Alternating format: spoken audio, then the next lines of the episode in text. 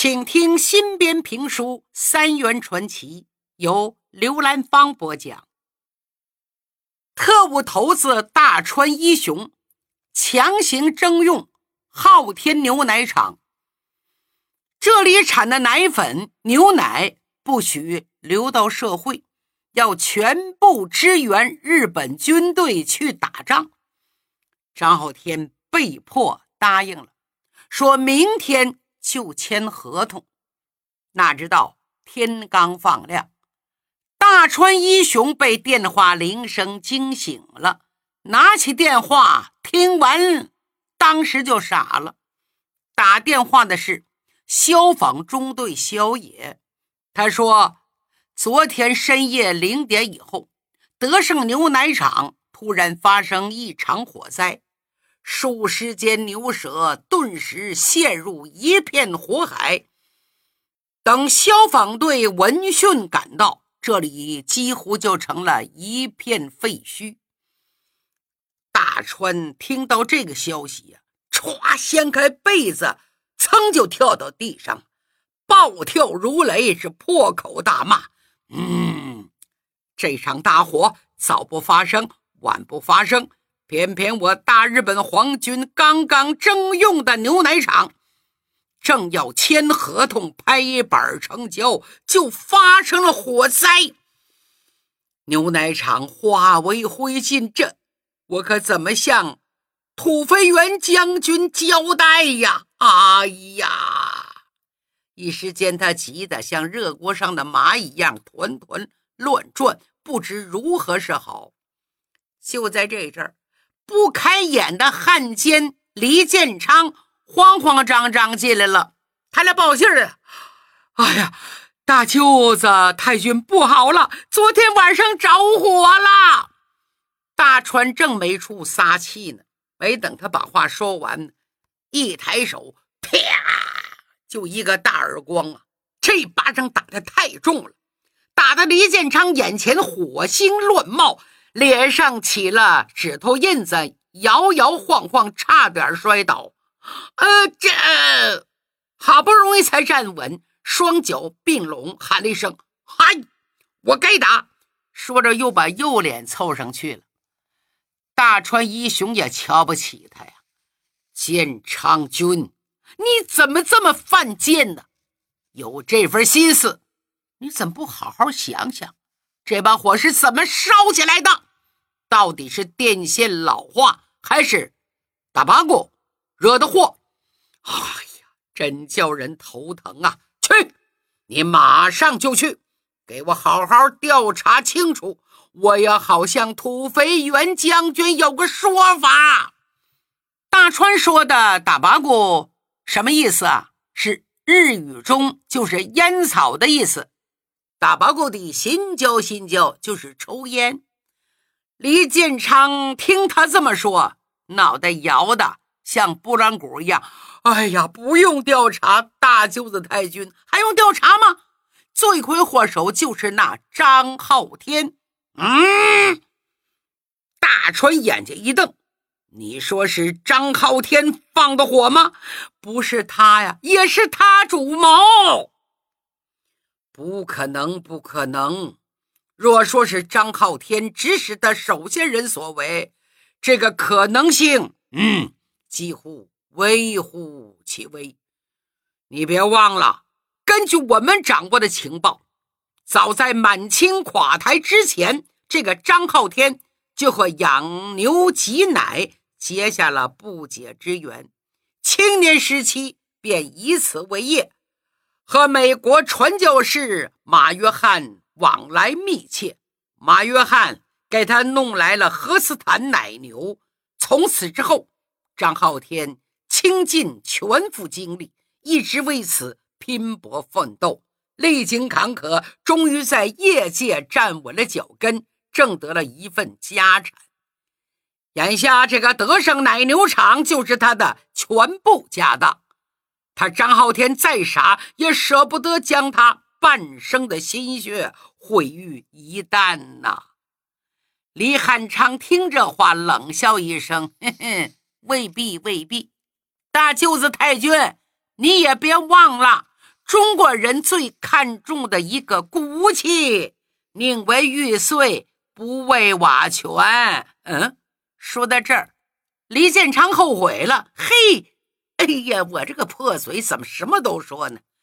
果然，大川义雄翻翻眼皮看看他，哼哼，建昌君，别把你们支那人说的那么高贵嘛。有奶便是娘的软骨头，也不是没有啊！哈哈哈！大舅子太君，只有我们这种软骨头才是皇军大大的朋友。哟西，建昌君，你这张脸，嘿嘿，真够厚的。好了，不说你了。这么说来，你认定是那张浩天故意对抗皇军，指使手下干的了？是的，我拿我的脑袋担保，我敢说，这个张浩天十有八九早就是中共的地下党员了。你想想啊，我们上次好不容易耍了个手段，捏了个罪名，说他窝藏抗日分子，将他抓了起来。接下来呢，他就是个养牛挤奶的老板，竟有那么多的工人学生。到政府请愿抗议，没有中共地下党的操纵，哪会有那么大的力量啊？还有马甸尔桥那晚上，我亲自出马杀人灭口，不知怎么就暴露了。要不是共产党的人帮忙，怎么能从那个死人嘴里硬是掏出来一句实话，把我供出去，才把我们搞得。那样被动呢？这次征用牛奶厂为皇军效劳，那张浩天一定是共产党死硬分子，宁可自己倾家荡产，也不让皇军捞到半点好处啊！我的大舅子，事不宜迟，快把他抓起来，一枪崩了他！嗯，说的有理，张浩天良心。大大的坏了！走，大川义雄马上带了一群宪兵，气势汹汹来到奶牛场抓人。哪里想到，不仅张浩天不在，连刘顺也不见了。眼前是一片断壁残垣，空气中弥漫着焦糊的肉味儿。工人们有的哭，有的骂，恨天怨地。捶胸跺足，有在废墟中扒拉，还在寻找什么？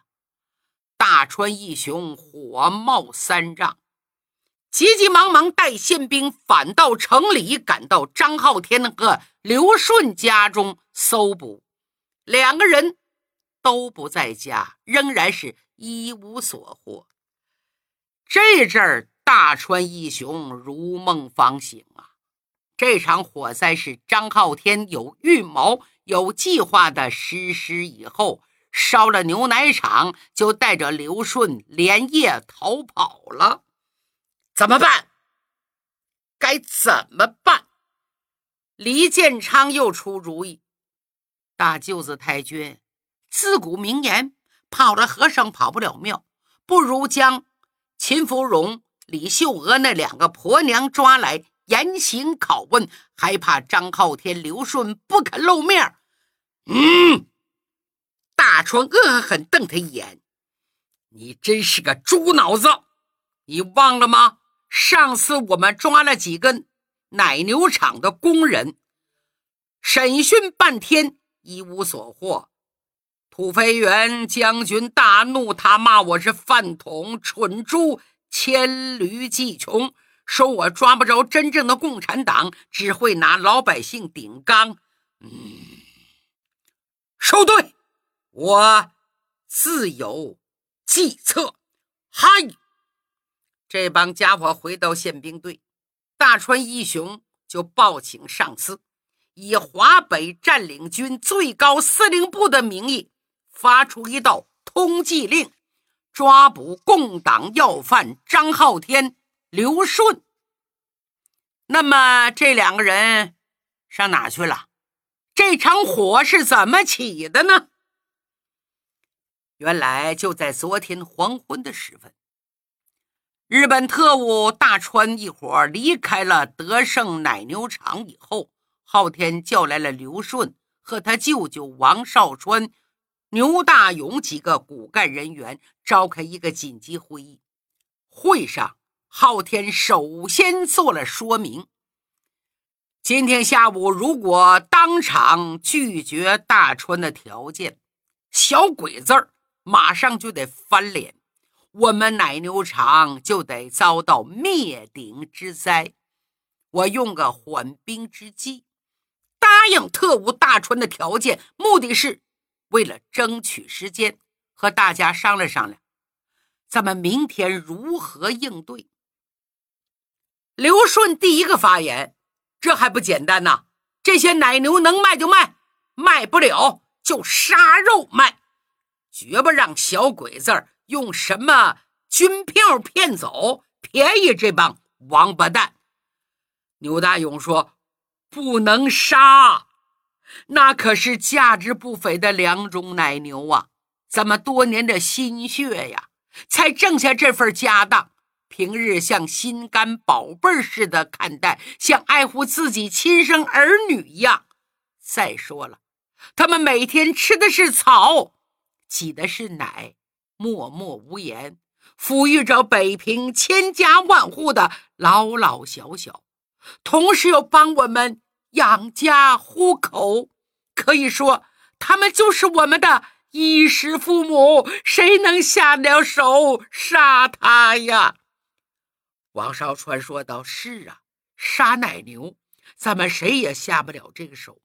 为今之计，不如尽量压低价格，连夜把奶牛场转让出去，能捞回多少算多少。大家以为如何？”张浩天连连摇头说道：“这可不行，无论你转让给谁，小日本也不会放过他们。”我们不是嫁祸于人吗？王少川一拍脑袋：“哎呀，我怎么忘了这个茬呢？是啊，都是咱的同胞，不能嫁祸于人。那那可怎么办呢？是啊，这也不行，那也不行，怎么办？几个人晚饭都没有吃，你一句我一句，一直商量九点多钟，也没想出什么好办法。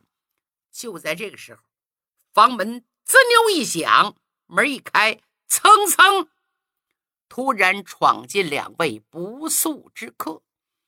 张浩天抬头一看，啊，这是又惊又喜呀！好啊，这下有了主心骨了。来的是谁呀？一个是北平地下党委副书记陈诚，另一个是学校校长古雅兰，是老地下工作者了。他俩怎么来的这么及时啊？原来北平地下党组织也接到上级的指示，自从太平洋战争爆发以后，日寇为了抽出兵力支援南洋，战线扯得太长了，军队给养接济不上，已经到了山穷水尽的地步，不得不在后方横征暴敛，千方百计从中国人身上。敲骨吸髓，维持正面战场的需求。为此，上级指令，指令我北平地下党组织必须密切注意敌人的动向，要采取有力措施粉碎敌人的阴谋。也就在这个时候，陈诚接到线人传出的消息。说大川义雄首先是拿北平奶业的龙头老大张浩天的德胜奶牛场开刀，目的就是杀鸡儆猴，起到震慑作用，让其他那些大大小小的奶业公司闻风丧胆，被他们牵着鼻子走。